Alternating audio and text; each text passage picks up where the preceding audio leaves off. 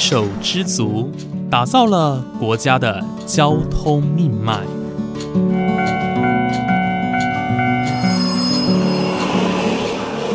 翻山越岭，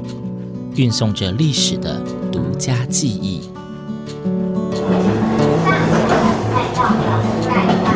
始终不渝，承载着你我的心之所向。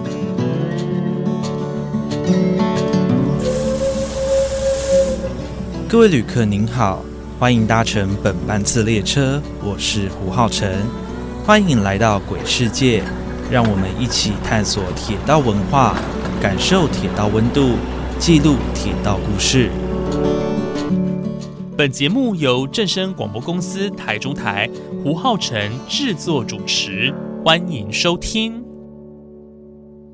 各位听众朋友，午安！谢谢大家在每个周五的中午十点钟准时收听，欢迎来到鬼世界，我是主持人胡浩辰。在之前呢，我们邀请到了一位作家哦，那甚至他也是我们这个铁道领域的一位深耕已久的专家邓志忠老师来到节目当中跟大家分享他的新书。但是呢，我觉得分享这本新书而已真的是不过瘾哦，我们应该要从他身上挖掘更多的故事。所以今天节目当中，我们再度邀请到的是邓志忠老师来到节目当中，跟大家分享他的一些在铁道界钻研啊，甚至是研究的一些心路历程。我们欢迎邓志忠老师。哎，主持人，呃，各位听众，大家午安。好，非常谢谢老师再次来到节目当中哦。呃，在上一集我们了解到了这个老师的新书哦，呃，应该也不能说新书啦，再版的书籍哦，就是铁道迷的。其实我有其他的新书啦。啊，是是是，对，那个我们好，等下请老师最后来介绍一下哦。好，但是呢，我们在分享这个部分之前哦，我们要先请老师来跟大家聊聊，就是关于您个人的一些经历哦。呃，老师其实说可以说是在台湾铁道界当中很重要一个人物，因为为什么呢？在一些当然是台湾就是一些铁道文化界的一些文献啊、贡献都有老师的著作之外，老师其实真的也是花费了很多心力哦，在这个部分上面。那首先想请问一下老师哦，呃，我觉得呃您非常年轻，在六十六年次的嘛，嗯哼，那呃老师呢，你成为铁道迷其实也已经有大概四十几年的时间了，你在四岁的时候好像就是铁道迷了，那请老师来跟大家分享一下好不好？你在为什么会入坑铁道文化这个领域？其实铁道迷喜喜欢火车，就算一个铁道迷哦，当小孩子的时候其实就蛮喜欢火车的，其实每个小朋友的。尤其是小男生哦，他喜欢呃交通工具都有都有类似这样的一个基因呐。哦，他不一定是喜欢火车嘛，有时候喜欢看船啊、看车子啊、看飞机，都会看飞机。其实我觉得这个就是大家几乎蛮常见的一个现象。对对对对。那就我刚刚讲的，除了自己小孩子喜欢以外，环境蛮重要的。嗯，你的求学过程啊，或者是说你家住附近啊，住有没有住铁道附近啊？甚至说你常有没有常常接触火车，都是呃形塑你成为喜欢这一类型交通工具的一个模式。那我相信，如果你很喜欢飞机，你家住机场，你也快变成一个飞机迷。对，所以嗯，其实对于这个“迷”这个字，倒不必非常的一个正式的名称，说什么叫入坑。其实只要是喜欢，都算迷。对，啊，OK，就是想请问一下老师哦。您是职业军人，对，您是海军的上校嘛？对，我是海，那现役军官，对，现役的军官哦。那很多人称呼您为邓邓舰长，因为我担了担任了三艘船的舰长。是是是，所以您您在这个军呃海军这个部分哦，像军舰的部分，您当然也是了若指掌。其实我也是军舰迷啊，是是，对。但是呢，我觉得很厉害的是哦，就是在铁道界。呃，老师呢，你也是也投身过很多的组织，像是中华民国铁道文化学会的理事啊，甚至说你也曾经担任过我们就是铁道界一个很重要的杂志《铁道情报》的编辑等等哦。那呃，你有写过了很多的文献跟一些研究哦。那当然，除了上一期我们介绍的书籍之外哦，你也很多就是跟别人一起写过书籍等等哦。不过，老师你日理万机哦，你平常自己有正式的工作之外，你是如何去运用这些时间去？去研究这个铁道的部分。呃，我想，我因为我把这个铁道的兴趣当成一个呃一个休闲娱乐了啊啊，对对，所以我我没有很把它当成一个很正式的一个一个研究工作在，所以呃应该是这么说呢，我们只要有休假或是空余的时间，其实就可以来做研究。比如说这些年来啊，我就是利用休假的时间或是啊下班的时间，来从事这方面的呃写作，有空就写一下，或是去拍拍火车、拍拍照这样子啊，甚至模型有时候下班就来组一下。每个人都有他一个舒压的休闲活动，对，那我跟人家不一样，我可能就是写写作啊，拍拍火车啊，然后搭搭火车这样，可是就把它当成一个没有压力的舒压方式，哦，所以才能在在工作之余能够写一点东西啦。有时候工作很累，我还是要跟自己讲说，嗯，我的书下个月要出版，所以我每天一定要写一篇出来，或者说一定要玩玩稿这样子，我会给自己一个目标。当然，这个一定有压力，可是我会觉得乐在其中。嗯，对，但毕竟是自己一个有兴趣的对对内容嘛，对，就就就算他他写不好，或是没有完稿，也对你原本的工作是没有影响的。嗯，不像我当舰长，可能没有把事情没有把船带好，就会有安全的顾虑，那个就有真的很大的压力，那不一样的。对对对。对，那就是关于这个部分，但把它当做一个兴趣去研究、去探索。其实会让自己的动力会比较多一点，对对对。哎，不过我想请问一下老师哦，你就是听说哦，呃，你就是过去在小时候的时候哦，嗯，你因就是我们刚好提到说，很多人对火车有感情是可能是因为住在附近，或者说你过去常常是使用这样的交通工具去通勤啊等等的。那呃，老师有个故事，就是说你常常从啊，你小时候是住在就是台中，台中嘛，嗯，对。那你常常是从台中通勤到台南这个，呃，不算通勤啊，就是我们小时候探亲吗？对，探亲就是我爷爷奶奶住在台南，对。啊，所以你过年过节就会去坐搭火车，嗯，回回到台南，那去看爷爷奶奶是很高兴的一件事情，对。那搭火车也是变成一件很高兴的事情，所以把它串在一起，就会变成搭火车去台南看爷爷奶奶，或是去去过节的话，是一件很开心的事情。自然而然，哦，我们就我就对火车有有好有好感。嗯，那再加上我我住的地方只能搭火车，对外只能搭火车。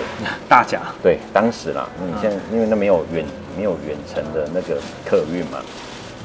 啊所以自然而然，那第一个没想到的交通工具就是火车，啊，就带着一种期待或者是开心的心情，才会慢慢喜欢火车这样。是是，那当时好像还有一个算是信物吗？就是让你车票，对对，车票，因为以前的车票是名片式的嘛，就是厚纸板那种的。那以前爸爸妈妈都会。都会把车票留下来，因为因为以前车票要收回去，那他就特别去在出口的时候请那留下来给我自己当玩具啊，因为小孩子小小小孩子不吵闹嘛，给他一个东西他就不吵，他就给我这个小东西，本来是给我玩的，结果哎坐久了之后越来越多，哎后来发现因为以前每种车票的颜色也不一样，对，花花绿绿的，哎就变成收集起来的，自己发现还蛮多车票。慢慢也喜欢车票，所以我就在名片是车票消失之前哦，我几乎全台湾每一个站的车票我都有啊，真的？对，每一个站起站的车票是有刻意去收集，后来的是有刻意去收集了，嗯，去搭去玩的时候顺便去去收藏。那之前的就是呃父母亲帮我留下来的这样子。哦，那老师有没有收集到一些？觉得可能特别珍贵，或者你特别喜欢、特别有感情的一些车站，就是可能消失的，或者说废站的等等。哦，这废站的是一定有啦。那以前的车票哦，非常特别。它像我收藏过的有，当然有那个当时的标语的那个哦，有反共复国的年代的标语的那个是比较特别的。另外就是特别的样式，譬如说指定票，指定票，对长的指定，我相信很多听众都没有。看过跟听过这东西，对，那这些东西都在我的收藏的项目之一。现在应该也，除非它是复刻版的，不然的话，当时的这些小站的票，哦，我我跟几个好友还算收藏到蛮多，在民国八十年代左右，是是是，蛮好的。就是关于这个部，我们也把一些台湾铁道一些文化。可能是已经消失的文化，就是透过车票的方式，或是透过其他的方式把它保留下来。老师除了车票之外，你刚刚刚有提到说你还有在玩模型哦，模型这部分那个是非常深的坑啊。这个就是真的入坑了。对对对，那这一段呢哈，因为呃，国外有一个有一个讲法，就是你想要让人家倾家荡产啊，你就送他一辆火车跟一段铁轨，嗯好、他只要收了之后，以后就会不断的入坑啊，嗯，要花钱去，而且这个价格还蛮高的。对，那呃，我来讲，当然喜欢火车的人都希望自己拥有一些火车啊，当然这个模型一定不会放过嘛。对，那我就只能跟自己讲说，你要设一个上限，你不能总不能无限上纲，什么车都要收，然后什么铁轨要无限延伸。对对对，那我自己就呃收藏台湾有比较特别的火车几辆就好了。那因为我家里很小，我就不造景了。嗯，有需要啊，再把铁轨排出来转一圈。平常就展示这样就一层一层的就可以了。嗯这都提供听众朋友参考啦。最重要的是，呃，你喜欢的一样东西，不能无限上纲，也不能搞得倾家荡产，哎，连饭都没得吃了。就是量力而为，对，量力而为要节制，视自己的能力对，来去当然做这些事情。你也可以收藏，呃，那个小朋友在玩的那个是那种回忆车。车，或是那个蓝铁轨，那叫什么？那个日本的呃，Tomica，Tomica 的那种小火车，那个其实都蛮可爱的，而且对。非常精致。对对对，没错，就是现在我们大家就是去喜欢铁道文化有非常多的方式，像老师他可能透过收集车票，透过模型，可能这也是很多人，他甚至有些人透过拍照，那可能像我就是透过广播节目，对，然后来其实我要跟主持人讲说，我有一辆真的火车，哦，有有有，这个是呃当时上过新闻的一件事情哦，其实我收藏最大的火车就是季家号。如果听众朋友有兴趣的话，上网可以查一下季家号的历史。嗯，那但这部车最后是透过它拍卖啊，然后就收藏在我的我我我那边，打算以后有机会的话，就可以跟着那个福井食堂的车子一起连挂，一起一起出，去。一三五巡道车，对对对，对，老师老师收集的也是唐铁的巡道？所以我也是有车阶级的人啊。哦，对，哎，老师，你这台车目前存放在哪里啊？请问在我家里面的仓库的深处，嗯哦，在仓仓库深处。对，但是我有一天有能力的时候，我会把它，在在有时间呢，应该是我因为我现在工作方比较没有时间了，嗯，那后以后可能会比较有时间再出来拿出来整理一下，再跟着可能一起展示啊，或者是怎么样，到处去巡回也可，以啊。我们现在呢，以下开放斗内邓志忠老师，对，就是赞助我的修复募款，对对对，开玩笑。好，非常谢谢老师刚刚的分享。嗯刚刚提到这个很多内容哦，我觉得都很有趣。不过我觉得老师还有一个非常重要的，应该说有一个很特别的兴趣，叫做踏查旧县废弃点的。对对，那老师其实说是可以说是以这个为闻名的哦、因为为什么？日本呢有铁道迷尊称邓志忠老师为台湾废线机踏查之第一人，老师走遍了非常多的废县遗址哦，那甚至说之前有到一些离岛去探踏踏查一些废弃的铁道，我们请老师来跟大家聊聊这个部分哦，因为之前在节目当中第四十八集，哦，浩辰呢有谈论过这个台湾的离岛铁路。那很大一部分的资料来源都是来自邓志忠老师的资料，我们请老师来现身说法一下。这主持人又太恭维了。第一人的哈，其实是一个一个机缘啊，因为日那当我们我在写这些东西的时候，我我我把它有系列的把它整理出来。那时候有有有网页有部落格，现在已经没有这种东西了嘛。好，那当然透过这个网际网络，日本就看到说，哎，台湾其实有人在整理这样子，所以他就他就讲了我 我是第一人，就是讲了这一句话。对，但是之前有几个朋友，他有也有在在做研究了哈，只是说可能没有在铁道情报或者是没有在网页上刊登啊。比较公开的方式。对对对不，那我甚至在旧天地踏查的这个领域，应该不是讲领域，这个这个乐趣中哦，还有写了我的第一本书，哦，就是跟古廷伟合著的那一本。对，哎，在台台湾湾旧铁道旧铁道散步散步地图哦，这个有兴趣的听众也可以去查一下，它它以旧的铁道当做一个线，然后介绍铁道的历史，为什么会拆掉，然后沿线有什么有意思、很好玩的的风景跟铁道有关的东西。嗯，那至于说这个我为什么会喜欢这个旧县机踏查这个，其实也是我的家其实住在台中的这个月美堂堂甲后线的啊。旁边，对，所以我就想着说，哎，这条铁，因因为台湾以前号称是铁道王国，对，那现在呢，你就有突然你就发现，那现在铁道去哪里了？然后我就慢慢把它找旧，以前没有网络嘛，就找旧地图啊，然后慢慢的一条线一条线把它查查出来啊。那最先查出来的就是我家住的附近的那一条甲后线，对对对。然后在查的，虽然铁路拆掉，但是在查的过程中，你会发现，其实还有很多当时铁道的遗迹，比如说桥台啊、枕木啊，甚至路线啊。还有一次最 surprise 的一个经验就是，还找到旧的火车。那当然不是在甲后线啊，是在七股盐场。我们在查，我在找那个七股盐铁的时候，那找找找找找，就很巧遇到七股盐场的厂长，他也在那边寻。然后他问我要做什么，我就说我在在找旧的盐铁。呃结果说你不要找了，我带你去看一个东西。他就拿着钥匙去把车库打开，结果发现里面两台还有两台火车在里面，这是一个很很难忘的一个踏查的经验。是，因为一般来讲踏查都是没有火车、没有铁道的了，对，甚你没有想过说你哪一天踏查的时候，你还会遇到当时使用的火车。嗯，哦，在那个年代，比如说十几二十年前说，这是一个非常令人兴奋的一个过程，这样。对哎，我想应该是哦，对就是在这种踏踏的，因为我们在老次路是在找那种旧的路线嘛，所以通常都会消失。对因为那个哎根本就没有火车。我们可能现在大多都是沿着现在的地图去看它以前行经了哪些地方哦，可能这个地方有留下，例如像涵洞啊、桥台，老师刚刚讲桥台嘛，或者是桥墩等等的一些交道啊对。那我们可能顶多就是可能去推销说啊，它以前行进的路线是什么，但是真的要看到像是铁轨、枕木，或者是说像老师刚刚提到的火车、对车厢、车头，这都非常的困难哎。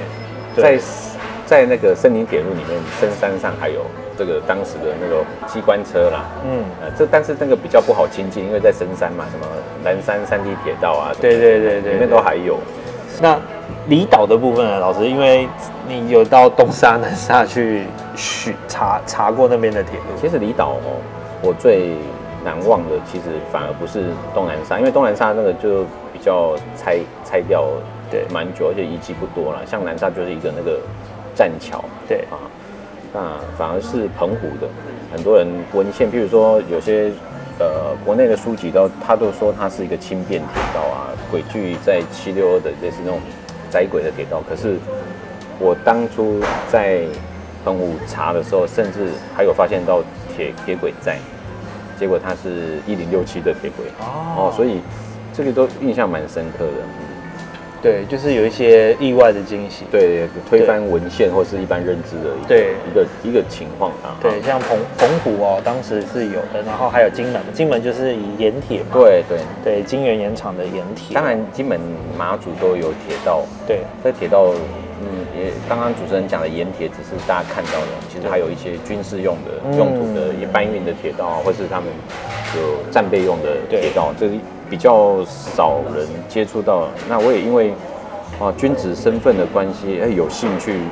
去接触到这样的一个，哎那有碍于国防的机密也，也我也不方便多写，但是其实啊、跟各位听众报告，其实在这些外里岛啊，这些其实都有这样的铁道遗迹，或是现在还有在运行的。哦，现在还有在运行的吗？对对对，还有还有一些在使用的哦对，使用的搬运的铁轨嘛，就是我们前一集讲的这个广义铁道的部分，在搬使呃当做一个运输工具的方面都有啊。是，这也算是一个小惊喜哦，大家可以来深入了解一下。的，嗯，那其实最后想请问一下老师哦，因为您投身铁道文化这个部分好几十年，那已经走过来了，对于铁道文化的一些，可能也是因为看到一些潮起潮落啦，不论是往好的方向或往不好的方向。那就目前为止哦，你认为台湾的铁道文化保存上面，你有没有希望未来可以朝向什么？你希望可以看到什么样的目标吗？其实我们从喜欢火车，然后投身到铁道文化保存的一个工作上来讲，其实这几年的铁道文化其实是进步蛮多的，而且在公部门的领域，就呃，比如说台铁啊，它都有铁道文化保存的概念。对，那我觉得这是一种进步吧，就是铁道文化对于文化保存的一种比较进步的一个态度啊。呃，台湾比较大的问题是，我们可能铁道迷都呼吁说，政府要文化保存啊，或是台铁你需要成立一个相关的文化的的专责的人。可是呃，因为我自己在公部门工作了哈，有些东西可能公部门没有办法，真的碍于法规、编制或是人员的，其实还有经费的问题，其实有点难推动。嗯，嗯，比较可行的，我举个例子，像就打狗疫的一个模式，借由自工的方式来推动，或是来经营、来管理，甚至来修复。其实我觉得这是台湾铁道文化保存上可以做的事情哦。只要有相关的呃人跟一点点经费的话，呃，文化的保存上会有一个不一样的太阳出来。嗯，文化的保存，我觉得不应该是单方面的，对，啊、应该是你也要投入下去，不应该只是叫别人应该怎么做怎么做，你要应该好好保存啊，政府你应该要这样，应该是我也要一起投身来做保存，我要怎么样？我我能想想我我如果从我的方角度来讲，我可以怎么样协助文化保存？嗯，比如说担任志工，或是担任呃出点钱，有没有类似这样的一个模式？铁道文化未来应该是互互动的，双方面的，啊这是我一点点看法。嗯，没错，真的是，因为其实政府有他们的的考量，那民间也有他们的考，对，大家都有各自的角度跟看法。那如何去取得就是天平两边取得一个平衡哦？我觉得应该要给点建设性的看，法，不是只有嘴巴喊喊。对啊，我们要保留铁道，但是但是对你什么什么努力都没有付出，可以出点钱。对，我们现在最缺的就是 钱的部分。对，大概就是这个概念啦，也是希望说，通过今天的这期节目啊，还有老师的一个看法跟呼吁哦、让大家可以看，就是提起这个意识啊。是当然固然文化保存非常的重要，但如何保存以及如何这永续经营下去，其实这个都是要靠多方的努力。其实听众朋友也如果对这个有兴趣，也可以从这方面这个哎大家一起努力啦。对啊，如果说大家能能够认同的话，即便就是把这样的理念分享出去，其实也都是对文化保存一个贡献。我我我我举一个刚刚举的那个就打狗一的那个例子啊，其实他们在假日志工的时候，在维护那个铁道，还有像拔草啊、除草跟铁轨的一些，都需要保对保养都需要人力，而且还蛮辛苦的。其实你可以透过这样的一个体验，来知道文化保存其实不是嘴巴喊喊的而已。对，这个我还蛮推荐大家可以去报名参加，或者说甚至哦，下礼拜这个我我就去就打狗一帮忙收垃圾、除草啊，然后一些轨道的维护之类，对。我觉得这比呃嘴巴口头上在喊这些都有意义多好几倍。对，嗯那其实现在不止就打狗役，其实有很多地方的文史工作者等等哦，他们都有在推动这样子的一个。也也有可能对像志工或者文化保存或是地方创生等等相关的内容，我觉得大家可以去依自己就近的或者是说有兴趣的内容去做呃深入的了解。那甚至说如果可以的话，有钱出钱，有力出力。对，像各地有一些铁道公园啊，你也可以去那边做哎简单的环境维护。其实我觉得这也是一对铁道文化对，的这是一种小小的付出跟啊贡献。对对对对对。所以如何就是靠靠着大家的力量哦，去继续维持这些铁道文化，呃也是大家未来一起共同面对的课题。好，非常谢谢老师今天跟我们分享的这些内容哦好，谢谢主持人对，真的非常谢谢老师，很精彩啊、那也非常多的想法提供给大家参考哦。那更重要的是呢，就是透过这期的节目来让大家知道说铁道文化的呃保存也是非常的不易。那当然呢，我们如何做而言不如起而行、哦。对，我觉得这比较重要哦。对，这个观念也是希望可以提供给大家。好，那今天我们的节目就到这边结束喽，感谢您的收听，我们下次再见。